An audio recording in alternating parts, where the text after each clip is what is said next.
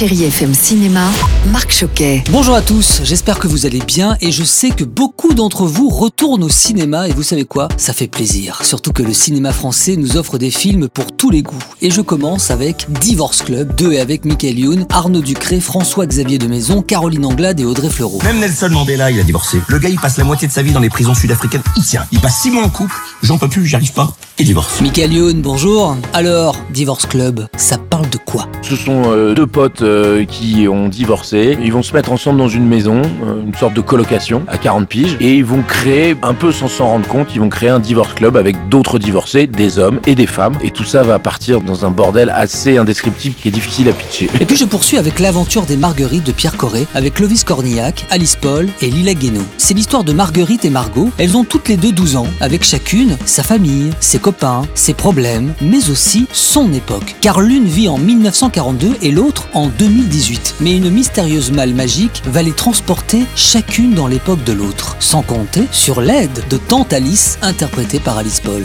Alice Paul, Lila Guénaud, bonjour. Alors cette tante, elle est comment? Elle est très très euh, affaiblie par la peur euh, viscérale du père. Dès qu'il ose la voix, elle sait plus où se mettre. C'est une autre époque. Hein. Dès qu'elle passe le portail en volant la voiture de, son père, découvre la vie, quoi. Margot, qui habite euh, à notre époque, a beaucoup plus de liberté et du coup elle grandit avec une assurance euh, que Marguerite ne peut pas avoir. Et puis je termine avec Été 85, le nouveau film de François Ozon avec Félix Lefebvre et Benjamin Voisin. C'est une magnifique histoire d'amour dans les années 80. On en reparlera plus longuement demain d'ailleurs, puisque François Ozon sera mon invité. Je vous souhaite un très bon week-end, bon ciné à tous et surtout un bel été avec Chéri FM.